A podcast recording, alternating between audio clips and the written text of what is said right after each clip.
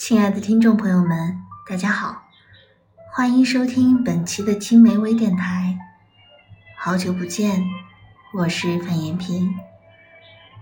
今天要和大家分享的是《连接黄昏》，文稿来自尹新月。疏影横斜水清浅，暗香浮动月黄昏。在夏天，在傍晚，在湖边，云影徘徊，霞光晕染，湖面的光却从水中破开，洒落水面。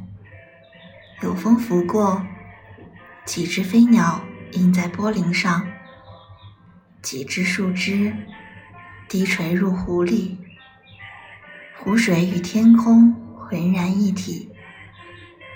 远方的山，云与雾相裹着山间，蜿蜒至半山。天空的橘红，把周遭的一切都染了个色。这一刻，仿佛时光交错，一千多年前。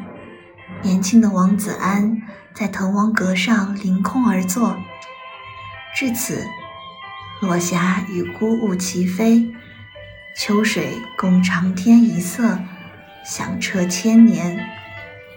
黄昏，历来都是无数文人墨客笔下凄凉寂寞，或者表达自己内心感叹的代名词。诗人多钟爱黄昏。夕阳欲垂，霞光灿烂，黑夜将至，独饮孤独。在这时，便会缓缓拿起手中纸笔，一撇一画，一笔一画，力透纸背。在天色欲晓时，长风一吹，满屋飞纸。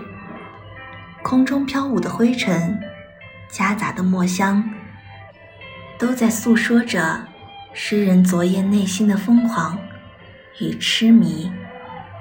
李商隐说：“夕阳无限好，只是近黄昏。”在黄昏下，诗人看山水，放怀抱，携风骨，抒忧患。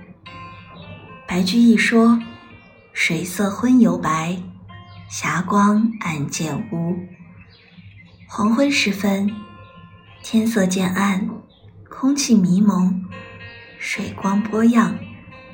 这个场景或许绝大多数人都见过。白居易这句诗虽淡，但有韵味，悠长，连绵。细细品味。别有一番风味。沈从文在《浮生六记》中说：“闲时与你立黄昏，早前笑问粥可温。”他的平淡温馨，把黄昏这个燕子归巢、农人归家的时间点运用到诗里去，三言两语勾勒出与妻子相敬如宾的美好。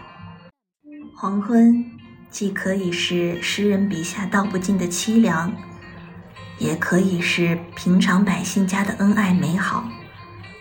在落日归山海时，我们可以趁微风共沐余晖。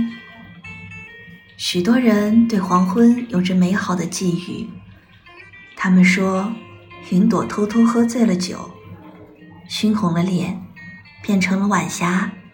躺卧在天边，天空喝了屋顶的酒，红了脸颊，成了晚霞，偷看着这世界的风情万种。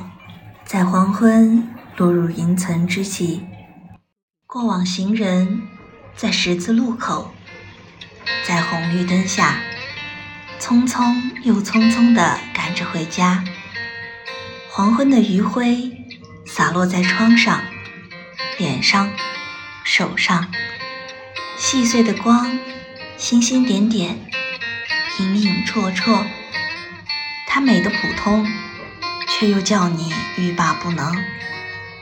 美丽温柔的黄昏，在地平线上摇摇欲坠，渐渐地沉下去。等最后的光芒从山的那一头消失，夕阳落下，黄昏的光芒不在。黄昏给了我们许多，又仿佛什么都没给。天空又变成玄色的。光消失了，灯亮了。